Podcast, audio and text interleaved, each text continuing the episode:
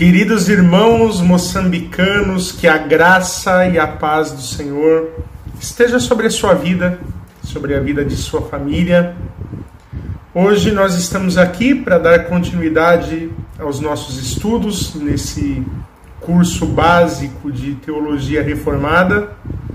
E o nosso reverendo Gustavo, quem tem ministrado sabiamente as nossas aulas, ele encontra-se de férias, está em viagem com a família e, pela graça, bondade, misericórdia do Senhor, eu fui designado então para dar esta aula de hoje aos irmãos. Antes de nós começarmos essa aula, cujo tema é a providência de Deus, eu gostaria de orar junto com os amados irmãos.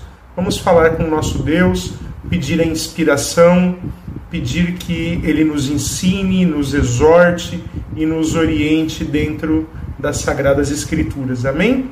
Gostaria de convidar você, seus familiares, aqueles que estão assistindo essa aula, para baixar a cabeça e vamos falar com o nosso Deus. Soberano Deus, nós estamos na tua presença nesse momento porque nós queremos aprender mais de ti. Queremos te conhecer através da tua revelação, que é a palavra escrita. Porque nós cremos que as tuas escrituras são suficientes para nos ensinar, para nos corrigir e para nos redarguir em justiça. Por isso eu peço ao Senhor que fique conosco, que nos capacite, que nos ensine e que fale ao nosso coração. É o que eu te peço, Senhor, e desde já te agradeço. Em nome de Jesus. Amém. Amém, meus irmãos. O tema da nossa aula de hoje é a providência de Deus. Meus irmãos, para a gente começar, né, o que, que é a providência de Deus? A providência de Deus é uma doutrina que professa que Deus ele é soberano sobre tudo o que acontece no mundo. OK? Se você for procurar na Bíblia, você dificilmente vai encontrar tanto na versão em hebraico quanto no grego de uma forma clara a palavra providência para se referir a essa doutrina. Então a teologia adotou essa palavra providência né, justamente para se referir a esse fim, que é levar a igreja a refletir e a compreender que é o Senhor soberano quem governa sobre todas as coisas. Então não devemos restringir o significado da palavra providência. A providência de Deus, irmãos, ela é mais do que uma simples ideia de prudência ou de prevenção. A providência de Deus é a ideia de que Ele governa todas as coisas. Ele acontece, ele, ele governa tudo o que acontece no mundo. Nada, exatamente nada, absolutamente nada acontece por acontecer. Nada foge do seu controle. Tudo acontece debaixo da sua vontade e debaixo do seu decreto, como nós vamos aprender na aula de hoje. Portanto, meus irmãos, hoje nós observamos aí no, na sociedade contemporânea em que nós vivemos que muitos gostam de utilizar a palavra acaso ou sorte. Ah, eu passei numa entrevista de emprego porque eu tive sorte. Ou então, por acaso, eu, aquela porta se abriu e algo aconteceu na minha vida. Né? Porém, a partir do momento que nós temos uma correta compreensão do que é a providência de Deus e como que a providência de Deus ela trabalha e opera em nossas vidas, nós passamos a compreender que nada é sorte, tudo acontece segundo a vontade, a providência e o decreto de Deus. Então, para nós iniciarmos a nossa aula, vamos entender alguns conceitos errados acerca da providência de Deus, ok? Quais são os conceitos que usualmente eles erram ao tratar desse assunto. O primeiro conceito é o conceito deísta. É o deísmo é uma visão de que Deus criou o mundo e se afastou dele. Então é como se é como o relojoeiro, por exemplo, né? Vamos usar aqui uma analogia do relojoeiro. O relojoeiro fabrica o relógio e ele entrega o relógio a alguém e aí ele não tem mais o domínio sobre aquele relógio. O relógio opera e funciona sozinho. Então a ideia dos deístas é que Deus é um grande relojoeiro. Ele criou o mundo e deu corda e a partir de agora então o mundo funciona como uma máquina. Tudo acontece de forma ordeira, de forma organizada e de acordo com as causas que são incorporados dentro desta máquina. E aí, portanto, o relojoeiro não tem mais nenhum domínio sobre o relógio e o relógio passa a operar sozinho. Nós sabemos que essa ideia deísta é uma ideia errônea, porque hoje temos a correta compreensão de que Deus ele governa sobre todas as coisas. Então Deus criou o mundo, criou a humanidade, criou tudo que há no mundo e ele continua administrando e governando segundo sua soberania e a sua vontade. Outra teoria também errônea que trata desse assunto da providência de Deus é o dualismo. O dualismo é aquela crença que entende que o mundo ele é governado por dois poderes, um bom e outro mal. Então Deus seria o poder bom que divide o controle do universo com o poder mal. É, é comum nós ouvirmos isso em determinados tipos de pregação, em alguns pastores hoje que ministram pela internet. É comum nós ouvirmos coisas do tipo o reino das trevas, é, hoje é comum nós ouvirmos pastores, ministros, subestimarem Satanás, né? como se ele fosse uma força poderosa, como se ele estivesse por detrás de tudo que acontece de mal no mundo. Né? Então nós ouvimos que determinada coisa aconteceu por conta de Satanás, a culpa foi de Satanás. Né? E, claro, é uma visão errônea, porque não queremos subestimar o domínio das trevas, Porém, nós sabemos que tudo acontece segundo o decreto de Deus, como nós vamos aprender nesta aula. Então, nada foge do controle de Deus. Nós temos o relato, por exemplo, da experiência de Jó, quando foi tentado por Satanás. E se nós acompanharmos a sequência da história de Jó, nós vamos observar que antes de Satanás tentar a Jó, ele teve que pedir permissão a Deus. E aí o Senhor concedeu que Satanás tentasse a Jó.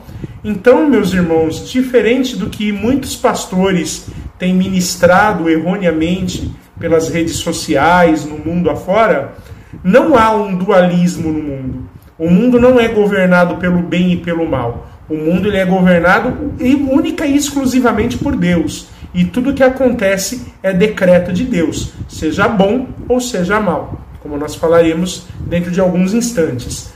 Os panteístas, por exemplo, é, eles trazem uma visão que absorve o mundo em Deus. Então isso significa que a criação participa e constitui o ser do próprio Deus. Hoje nós temos também algumas doutrinas muito errôneas no meio cristão, que são doutrinas que colocam o homem como se fossem pequenos deuses, como se nós tivéssemos a mesma essência divina e o mesmo poder de Deus. É, aqui no Brasil, por exemplo, nós temos a teologia da confissão positiva, que prega que as nossas palavras têm poder e que se nós falarmos, as coisas deverão acontecer segundo aquilo que nós falamos. Isso é um erro. Nós não somos deuses, não temos a mesma natureza divina e muito menos temos qualquer poder, seja em nossas palavras ou em nossas ações. Então, essa teoria também é uma teoria enganosa, é uma teoria errônea. Os indeterministas, por exemplo, eles afirmam que o mundo não está sujeito a qualquer tipo de controle. O mundo está entregue ao acaso. Tudo que acontece é fruto do acaso. nada é planejado e nada é controlado. Assim como o determinismo também. O determinismo ele entende que existe um poder superior que exerce um controle que destrói a responsabilidade e a liberdade das criaturas. Então os deterministas, eles ao extremo vão afirmar que tudo que acontece é de responsabilidade de uma força superior. É, não há responsabilidade humana. Então é como se nós fôssemos manipulados e tudo que acontece é alheio à nossa vontade, às nossas escolhas e à nossa liberdade. É como se meramente uma força superior é, construísse aí a, a realidade sem nenhuma participação nossa. Nós sabemos que esse tipo de doutrina também é uma doutrina completamente errônea, porque a soberania de Deus e o decreto de Deus na operação de tudo aquilo que acontece no mundo, eles não anulam a nossa vontade, não anulam a nossa escolha. Tá? Então, nós temos sim participação em tudo aquilo que acontece no mundo. E por fim, uma doutrina muito comum, muito corrente, principalmente nos dias atuais, que é a doutrina do destino ou do azar. Então, essa doutrina vai dizer que as coisas são incontroláveis, os acontecimentos fogem do controle e aí acontece ou por destino ou por azar. Sabemos que todos esses conceitos, não sei se os irmãos já ouviram alguns desses conceitos, algumas dessas teorias, mas percebam que todos eles são conceitos errôneos, antibíblicos, que não têm nenhum fundamento a respeito da providência de Deus. Então agora nós vamos entender então como que funciona essa providência de Deus e como que ela opera em nós, OK? Então para começar, eu vou falar da minha própria profissão. Eu sou historiador. Eu gosto muito de estudar o passado e de compreender como que os homens do passado eles viviam, como que eram seus hábitos, os seus costumes e a sua cultura. E dentro da minha profissão de historiador, recentemente eu tenho me dedicado muito a estudar a história da igreja, desde a igreja primitiva passando pelo período patrístico, onde nós tivemos aí uma atuação maciça dos pais da igreja, passando pelo período medieval até a reforma protestante que aconteceu com Martinho Lutero em 1517. Então tenho me dedicado muito a compreender a história da igreja. E quando nós percebemos, isso me chama muita atenção, porque os homens que viveram no passado, se nós formos pegar aí os pais da igreja, os reformadores, os pré-reformadores, esses homens, eles eram homens únicos. Né? Parece que eram homens assim que estavam à frente do seu tempo. Então eles, ao contrário de nós, eles tinham uma visão e um interesse pelas coisas que aconteciam em gerações anteriores. É diferente de hoje, que o homem contemporâneo parece que ele é muito preso ao seu tempo, né? Ele não se interessa saber como que homens de outras épocas viviam e se, e se comportavam. Porém, esses pré-reformadores, esses pais da igreja, eles tinham interesse né, por gerações anteriores, gerações ligadas ali ao cristianismo primitivo. Então, quando eu observo isso, meus irmãos, eu penso com frequência, né, como que essas pessoas elas estavam próximas de Deus. Elas tinham um senso agudo da presença de Deus. Esses homens tinham uma clara visão e um claro senso da providência de Deus, coisa que hoje nós, homens contemporâneos, temos uma dificuldade de entender que Deus está envolvido em tudo aquilo que nós pensamos, falamos ou fazemos. Então, nós percebemos uma indicação desse senso de que toda a vida ela está sob a direção e o governo de Deus Todo-Poderoso. E nós percebemos isso nesses homens do passado. Então, eles tinham essa clareza, eles tinham essa consciência. Eu vou dar um exemplo. A cidade de Providence, que está no distrito de Rhode Island, que foi fundado em 1636 nos Estados Unidos por puritanos, por cristãos protestantes calvinistas. Então esses homens, eles tinham uma consciência de que tudo que acontece acontece por governo soberano e absoluto de Deus. Então a situação ela é muito diferente nos nossos dias. Né? Então, um exemplo assim muito claro que eu costumo refletir e pensar é uma ilustração contada por James Montgomery Boyce, onde ele vai dizer, ele vai ilustrar ali a forma como Deus se envolve com o mundo.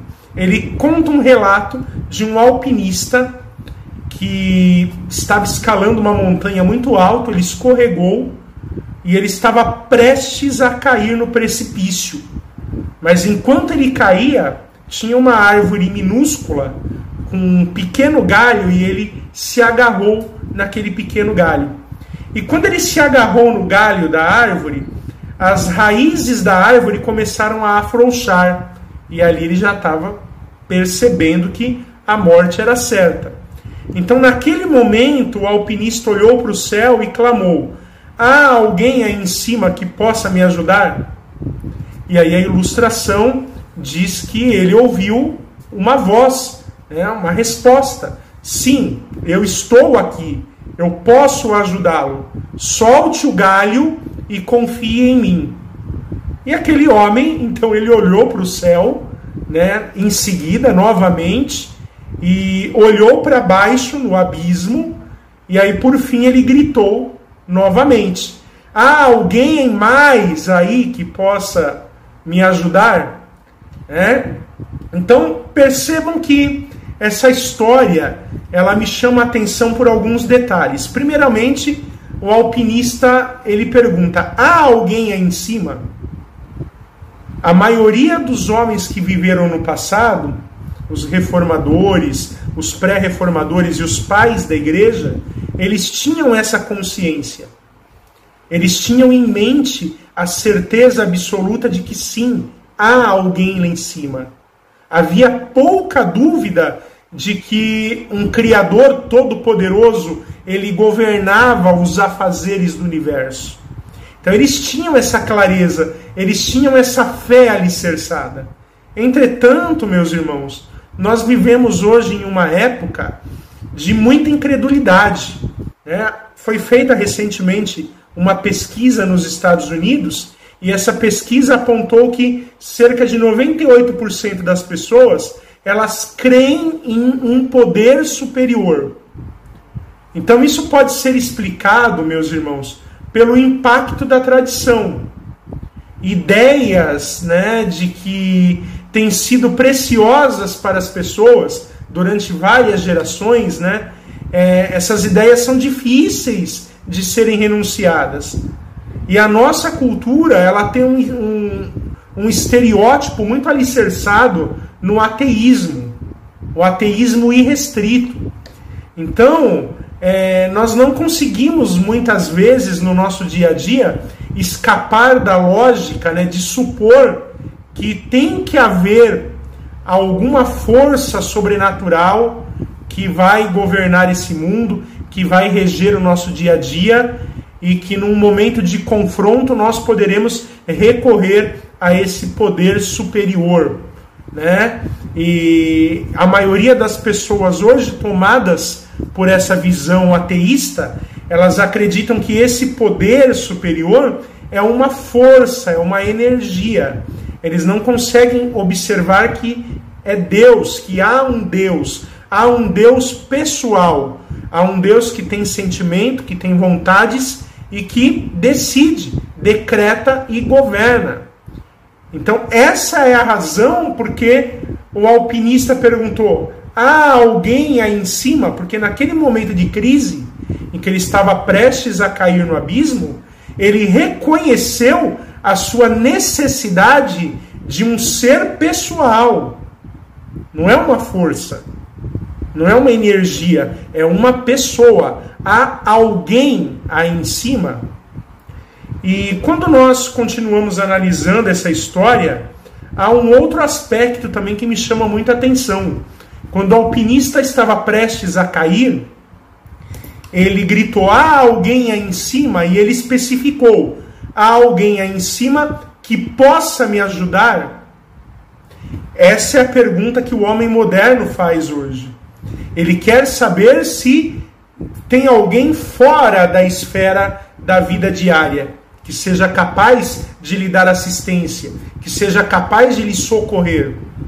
Mas, na minha opinião, né, é, o alpinista estava fazendo uma pergunta que era muito mais fundamental. Ele queria saber não apenas se havia alguém lá em cima, mas ele queria saber se essa pessoa que estava lá em cima estava disposto a ajudá-lo. Então essa pergunta ela está em primeiro lugar na mente de homens, de mulheres que são do nosso período, da nossa geração. As pessoas hoje, elas querem saber não somente se há um Deus acima de todas as coisas, mas se esse Deus ele é compreensivo, ele é passivo, ele é longânimo e é capaz de interferir e ajudar e socorrer a humanidade. Portanto, meus irmãos, percebam que a questão referente à providência, ela é mera, ela é mais do que meramente você pensar se há alguém acima de nós. A questão da providência implica saber se esse alguém, esse Deus, a quem nós confessamos e cremos, se ele está disposto a fazer alguma coisa no mundo em que nós vivemos. Então essas ideias, elas têm moldado significativamente a cultura ocidental. E uma das ideias que eu vejo no meu campo da história, que é uma ideia muito recorrente quando nós estudamos a questão do universo, é a ideia de que o universo ele é mecânico, o universo ele é fechado. Ou seja, as coisas que acontecem dentro do universo, elas não são regidas pelo que acontece fora do universo. E essa opinião, ela tem persistido por centenas de anos, tem influenciado milhares de pessoas na forma como essas pessoas enxergam o mundo, a realidade, as coisas. Né? Então, no mundo secular, hoje prevalece essa ideia de que o mundo que nós vivemos, ele é um mundo fechado para qualquer intrusão externa, de fora.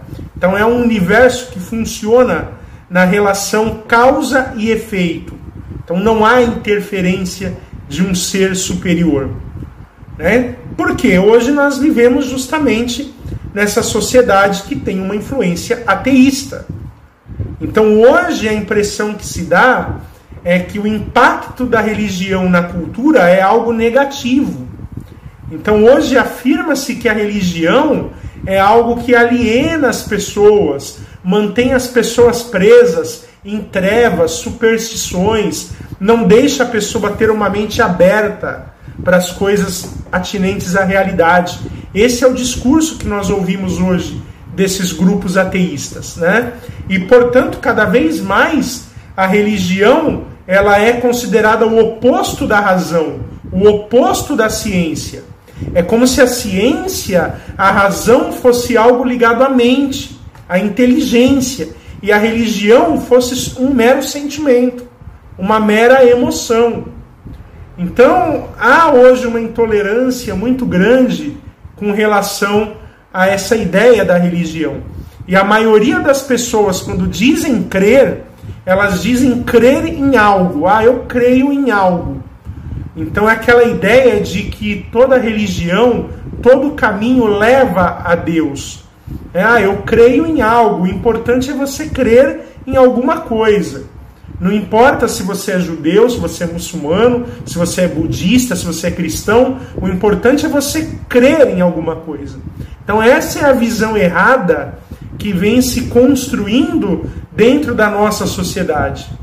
E aí, quando eu ouço esse tipo de afirmação, imediatamente eu já tenho um argumento que coloca em xeque essas afirmações, que é o argumento da verdade. Então, peraí, eu posso seguir qualquer religião? Eu posso ser cristão e ser budista? Posso ser cristão e ser espírita? Posso ser cristão e ser e muçulmano ao mesmo tempo? A verdade, ela realmente importa? Então, na minha humilde opinião, o, princip, o principal elemento que tem que alicerçar nossa fé é a verdade. Então, não basta simplesmente crer por crer. A gente precisa se livrar disso. A mentalidade dos dias atuais, né, ela parece ser uma mentalidade de que as questões da religião são insignificantes. Que não importa o caminho que você vai escolher, não importa a religião que você deve seguir.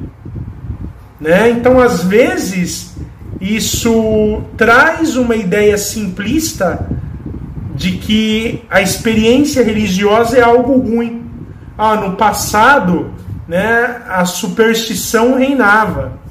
Deus era visto como a causa de tudo. Então, se alguém ficava doente, era Deus.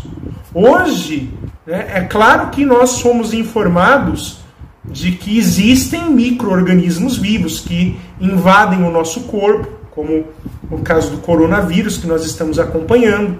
E esses micro-organismos, que são minúsculos, eles operam de acordo com a sua natureza. Da mesma forma como no passado entendia-se que um terremoto, um tsunami, uma tragédia natural era guiada pela mão de Deus, era causada pela mão de Deus. Hoje nós entendemos que há razões naturais para esses eventos. Então eles acontecem por causa de forças que são alheias a essa ordem natural das coisas. Porém, entretanto, há algumas variáveis que a gente precisa considerar. Eu vou dar um exemplo para vocês, dentro da minha área, que é história, de um economista do século XVIII chamado Adam Smith. Ele escreveu no ano de 1776 uma obra chamada A Riqueza das Nações. O Adam Smith tentou aplicar um método científico no campo da economia para entender qual é a relação entre causa e efeito naquilo que acontece no mercado. E ele queria ir além da especulação, e ele queria de fato identificar como que a economia funciona. E embora ele trouxe um caráter científico para suas pesquisas, o Adam Smith ele trouxe a ideia da mão invisível. A mão invisível ela ajeita o mercado, ela regula automaticamente o mercado. Então o que, que Adam Smith está querendo dizer? Está querendo dizer que sim, há causas e efeitos se movendo nesse mundo. Mas nós temos que reconhecer, acima de tudo, que tem que haver um poder causal último. Porque, do contrário, se não tivesse esse poder, acima de tudo, as outras coisas não iriam acontecer. Então, em nossos dias, é, nós temos nos focado tão intencionalmente nessa relação de causa e efeito para entender por que, que as coisas acontecem, que na maior parte das vezes nós ignoramos que há um poder causal último que está por detrás de toda a vida. E o homem moderno não tem essa certeza, não tem essa concepção. Então eu vou dar um exemplo para vocês. Quando a gente pensa no coronavírus, né? O coronavírus trouxe consigo essa pandemia aí que assolou e está assolando praticamente toda a espécie humana.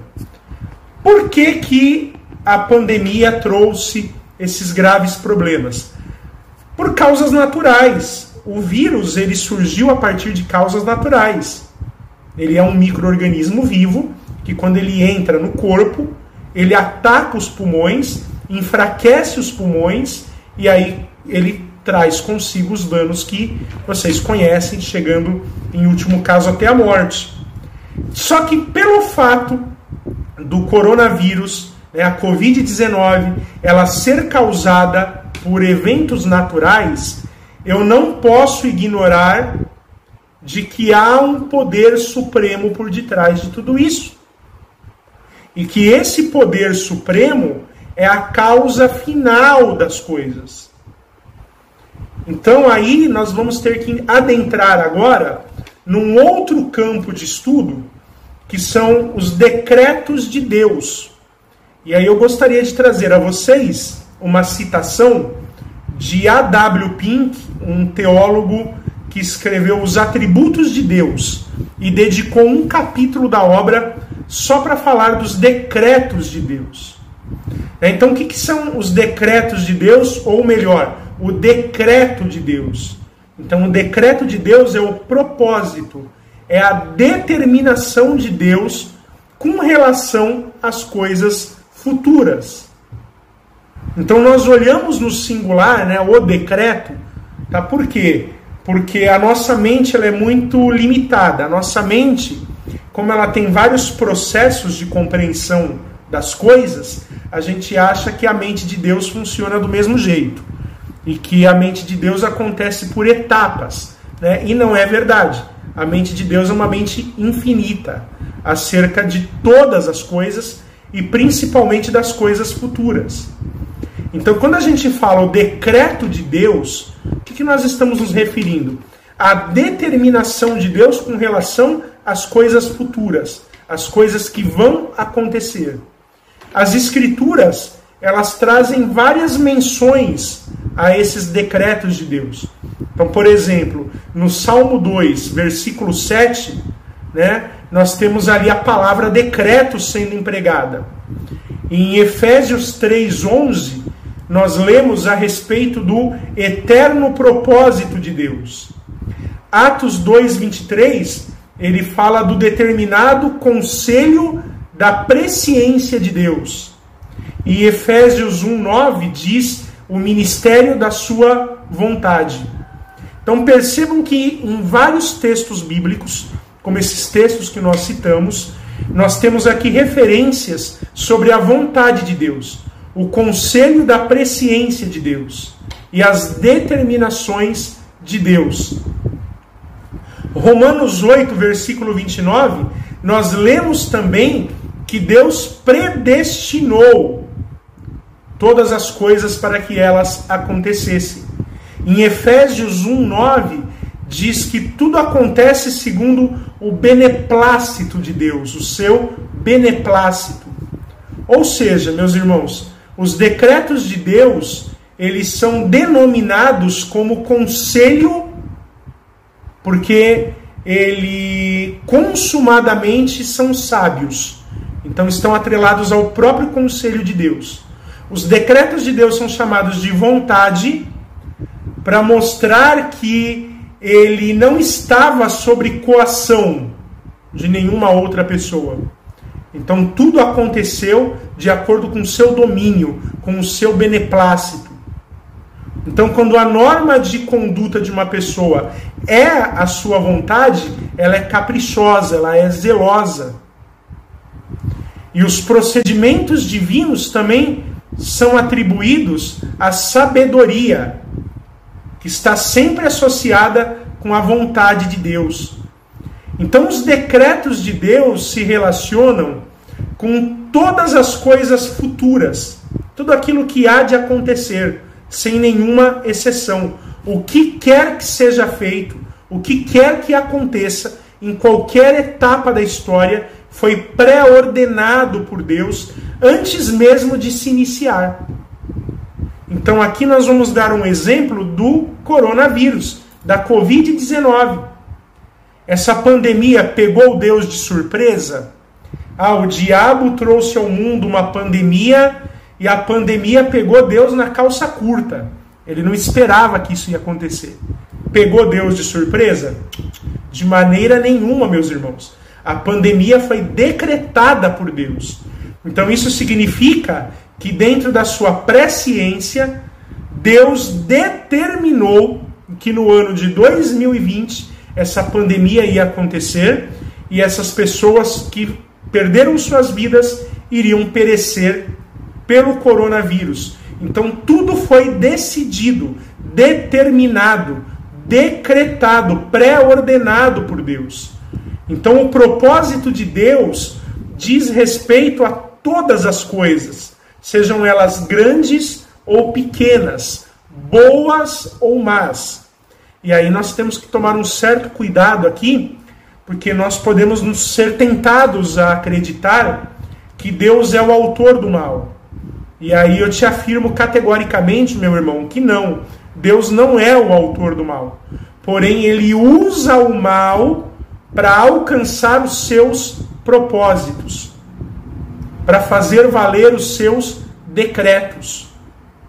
Eu vou dar um pequeno exemplo dentro da Bíblia de como que isso acontece. A história de José.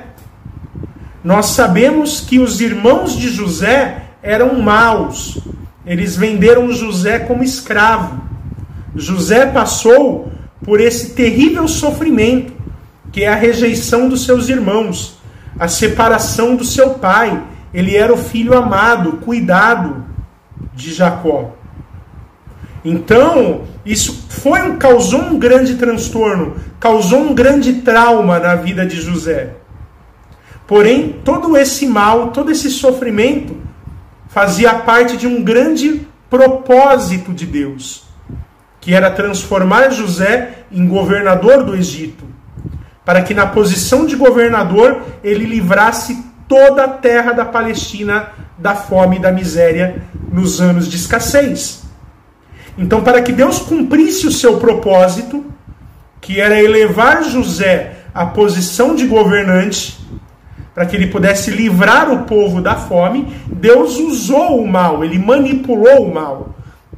Através da maldade que havia no coração dos irmãos de José, Deus decretou que eles venderiam José como escravo para que ele chegasse até a terra do Egito e ali futuramente ele fosse usado e levantado como governante.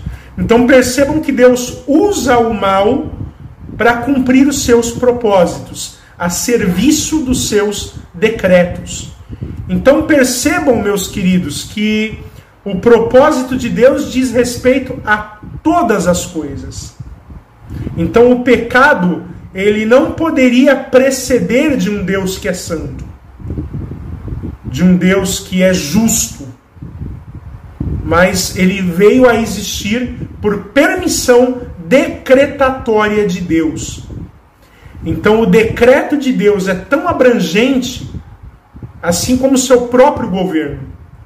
E isso se estende a toda criatura, a todos os eventos que acontecem no mundo. Então isso se relaciona com a nossa vida.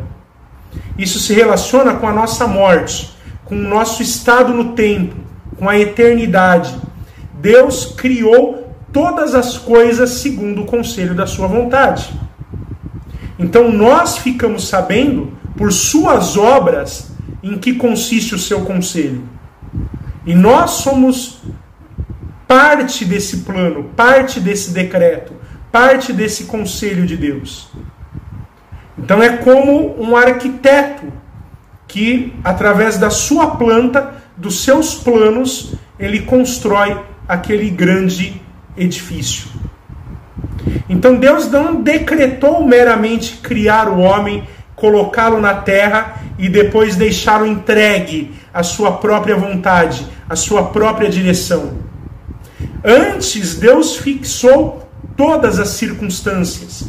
Ele fixou todas as circunstâncias relacionadas ao destino de cada indivíduo, o meu e o seu.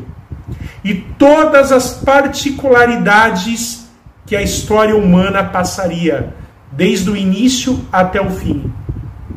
Então ele não decretou simplesmente as leis gerais que regem o mundo, mas também dispôs para que essas leis fossem aplicadas da forma como lhe agrada, como lhe apraz, segundo o beneplácito da sua vontade.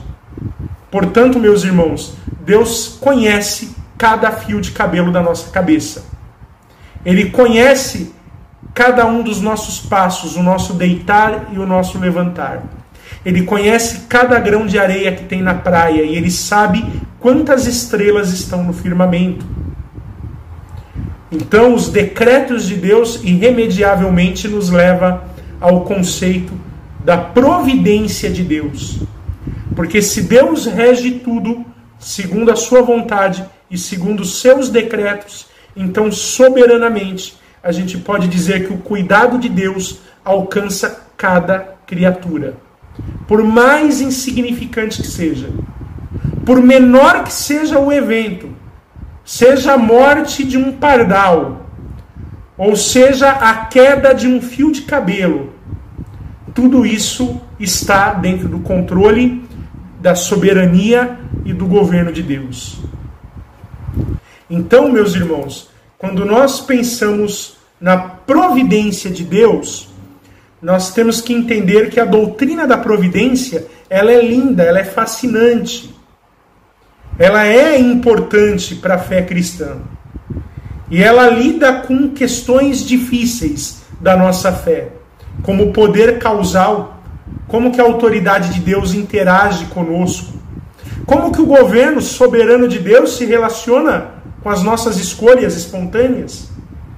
Porque percebam que o fato de Deus ter decretado que José seria vendido como escravo para cumprir o seu decreto, que era levantá-lo como governante da terra do Egito, isso não anula o fato de que livremente os irmãos de José o venderam, pecaram contra o irmão. Então, são questões da providência de Deus que nos levam a refletir essas perguntas que muitas vezes não temos resposta. Então, como que esse governo soberano de Deus se relaciona com as nossas escolhas? Mas se foi Deus que decretou, né, como que isso vai influenciar na minha escolha? Como que Deus está relacionando com o mal e o sofrimento do mundo? É como que a oração, a nossa simples oração, ela influencia sobre as decisões providenciais de Deus. Então, em outras palavras, como nós devemos levar a nossa vida à luz dessa mão invisível de Deus? Então, para entender isso, vamos pensar de uma forma bastante simples. O próprio significado da palavra providência. É uma palavra que vem do latim. Né? Você tem o prefixo pro, que significa antes. E você tem o videre. Videre, em latim, significa ver. É o mesmo radical que a gente usa na palavra vídeo. Ver. Então, providere, ver antes. Então, providência de Deus significa que Deus vê de antemão. Então, a providência de Deus se refere ao seu ver de antemão com, com relação ao tempo. Agora, meus irmãos, é importante vocês entenderem que a providência de Deus não é a mesma coisa que presciência. A presciência, ela é a habilidade de Deus olhar na linha do tempo da história e ver o resultado dos acontecimentos antes mesmo deles acontecerem. Agora, providência significa o governo ativo de Deus dentro dessa história. Porque ele é um Deus que tudo vê. E se ele é um Deus que tudo vê, ele sabe tudo o que acontece no universo. Tudo está no alcance da sua visão. Esse é um pensamento que tem incomodado muitas pessoas. Ele pode ser até ser considerado como um pensamento perturbador. Você saber que existe um Deus que te vê o tempo todo. Ele está o tempo todo nos observando. E se há algo a respeito do caráter de Deus que prevaleça tanto quanto a sua santidade, é a sua onisciência. Então, cada um de nós temos um desejo intenso por um senso de privacidade. Eu mesmo sou uma pessoa que gosto muito de privacidade. Eu sou muito de ficar no meu cantinho com a minha família, não sou de comentar muito sobre a minha vida pessoal. Os irmãos me conhecem e sabem disso. Eu zelo pela privacidade. Agora, como que nós vamos falar de privacidade sabendo que tem um Deus que tudo vê? Ele sabe exatamente o que você está pensando nesse exato momento. conhece o seu deitar, o seu levantar. Ele te vê em todos os momentos. Se a gente for ler o relato de Gênesis 3, no momento da queda, Adão e Eva, a partir do momento que eles experimentaram a queda, eles experimentaram também a nudez e a vergonha. Qual foi a reação deles? Se esconder de Deus. E eles reagiram se escondendo de Deus. Mas lá no versículo 8 eles experimentaram o olhar do Deus da providência. Assim como o alpinista da história que nós contamos, nós queremos que Deus olhe para nós e olhe para o nosso pedido de ajuda, porém, na maior parte do tempo, nós queremos ter uma vida privada, não queremos envolver Deus no nosso dia a dia. Mas Deus está presente em todos os nossos atos, por menor que seja. Então, dentro da sua onisciência, ele está o tempo todo nos observando. Ele conhece o nosso deitar, o nosso levantar, os nossos pensamentos mais íntimos e secretos não fogem do conhecimento de Deus. Numa ocasião, durante o seu ministério, né? Os escribas e os fariseus trouxeram a Jesus uma mulher que foi apanhada em adultério. E eles lembraram Jesus da lei de Moisés, que dizia que essa mulher deveria ser apedrejada. Mas no momento, aqueles fariseus, naquele momento, eles não estavam preocupados em cumprir a lei. Eles estavam preocupados em pegar Jesus, confrontar Jesus. Eles queriam saber o que Jesus faria. E essa foi a única vez em que nós temos o registro nas Escrituras de Jesus escrevendo. Ele estava sentado na areia escrevendo. Nós não sabemos o que ele escreveu. A Bíblia não nos dá essa informação. Mas o relato nos informa que Jesus levantou e disse, lá em João 8,7: Aquele que dentre vós estiver sem pecado, atire a primeira pedra. Depois ele sentou novamente e continuou escrevendo. Com isso, os fariseus, um a um, começaram a partir e ir embora. E eu fico especulando às vezes, meus irmãos, o que será que Jesus escreveu? Será que ele estava escrevendo alguns pecados secretos daqueles homens? Talvez Jesus estava escrevendo na areia adultério, e aí um dos homens que era infiel à esposa leu e foi embora de mansinho. Talvez ele estava escrevendo sonegação de impostos. E aí um dos fariseus que estavam em falha com César, quando ele leu, ele xi, tomou o rumo de casa. O fato é, em sua natureza divina, Jesus tinha a capacidade de ver as coisas secretas e aquelas que eram as mais vulneráveis. Tudo isso faz parte desse conceito de providência divina. Deus sabe, ele conhece todas as coisas ao nosso respeito. Então, meus irmãos, frequentemente nós achamos que essa visão de que Deus nos vê o tempo todo é meio inquietante, desconfortável, né? Mas esse conceito deveria ser reconfortante para nós. Jesus disse em Mateus 10, 29: Não se vendem dois pardais por um asse, e nenhum deles cairá na terra sem o consentimento de vosso Pai. E tem um, um cântico muito bonito que diz: Deus cuida dos pardais e sei que Ele cuida de mim. Eu creio que o autor dessa canção ele entendeu o que Jesus estava dizendo. Que Deus, ele sabe cada vez que um pequeno pássaro ele cai no chão. Deus não ignora mesmo os menores detalhes do universo. Pelo contrário, meus irmãos, ele governa o universo com total conhecimento de tudo que está acontecendo nele. Então, esse tipo de conhecimento íntimo, ele pode ser amedrontador. Mas porque nós sabemos que Deus é um Deus benevolente, o seu conhecimento abrangente acerca de todas as coisas, para nós deve ser reconfortante.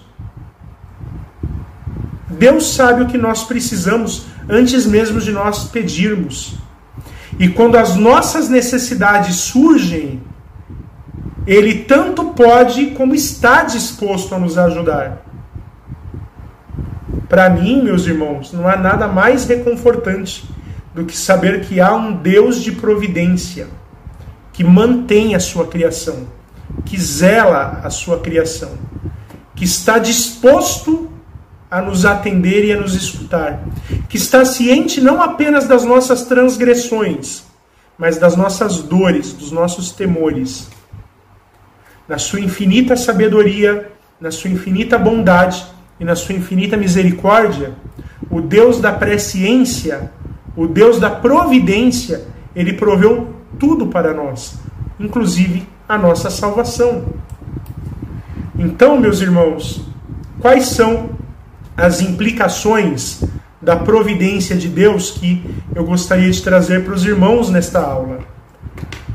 Nós precisamos pensar que uma vez que Deus ele vê todas as coisas e conhece todas as coisas, nós como seus remidos podemos ter conforto e consolo. Ter esse conhecimento de que Deus é um Deus de providência e que tudo está decretado e que tudo se move conforme o seu decreto, é a certeza de que nada poderá frustrar os planos de Deus. Como o próprio Jó disse no capítulo 42, versículo 2: Hoje sei que tudo posso e que nenhum dos seus planos pode ser frustrado. Eu bem sei que tudo podes e nenhum dos seus planos podem ser frustrados.